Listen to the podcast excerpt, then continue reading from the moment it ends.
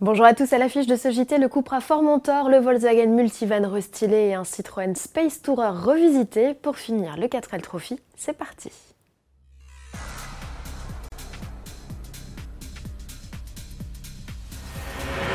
Il y a un an, jour pour jour, Seat se détachait de sa division sportive Cupra pour donner naissance à une marque à part entière. Signe de son émancipation, elle présente ce 22 février, jour de son premier anniversaire, un modèle, le premier entièrement développé par ses équipes. C'est le Formentor, du nom d'une péninsule de l'île de Majorque.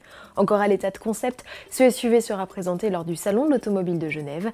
Si d'apparence il joue les gros bras à l'extérieur comme à l'intérieur, sous le capot c'est un peu la déception, le Formentor n'affiche que 245 chevaux c'est plus modeste qu'un Cupra ATK, le SUV sportif actuellement au catalogue, dont le 2 litres TSI développe 300 chevaux.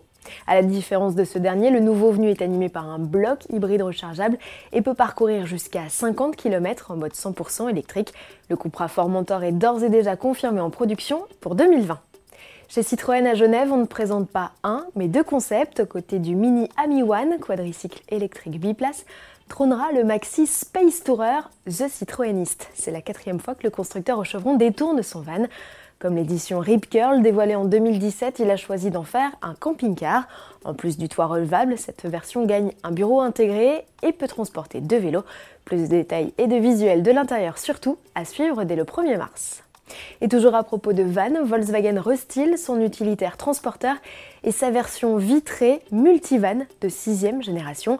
Les modèles lancés en 2015 font le plein de nouvelles technologies, à commencer par les compteurs numériques. La planche de bord, entièrement redessinée, accueille pour sa part sur les versions les plus chics un nouveau système multimédia. L'interface plus grande offre des fonctionnalités inédites comme des services connectés ou un assistant vocal qu'on interpelle désormais avec le mot-clé Hey Combi. Des aides à la conduite, telles que l'assistant automatique au stationnement ou le maintien dans la voie, rejoignent le catalogue. Enfin, côté motorisation, Volkswagen ne propose plus que des diesels de 90 à 199 chevaux.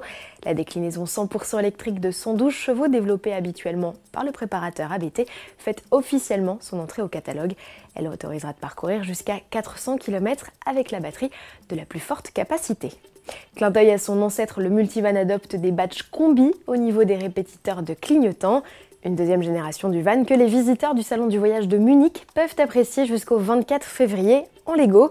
400 000 briques en plastique ont été nécessaires pour réaliser ce modèle à l'échelle 1. Il mesure plus de 5 mètres de long. Il dispose comme le vrai d'un toit relevable et d'aménagement intérieur. Son poids 700 kg. Si l'idée du combi Lego vous plaît, sachez que la boutique du fabricant propose un T1 de 30 cm à monter soi-même pour 99 euros.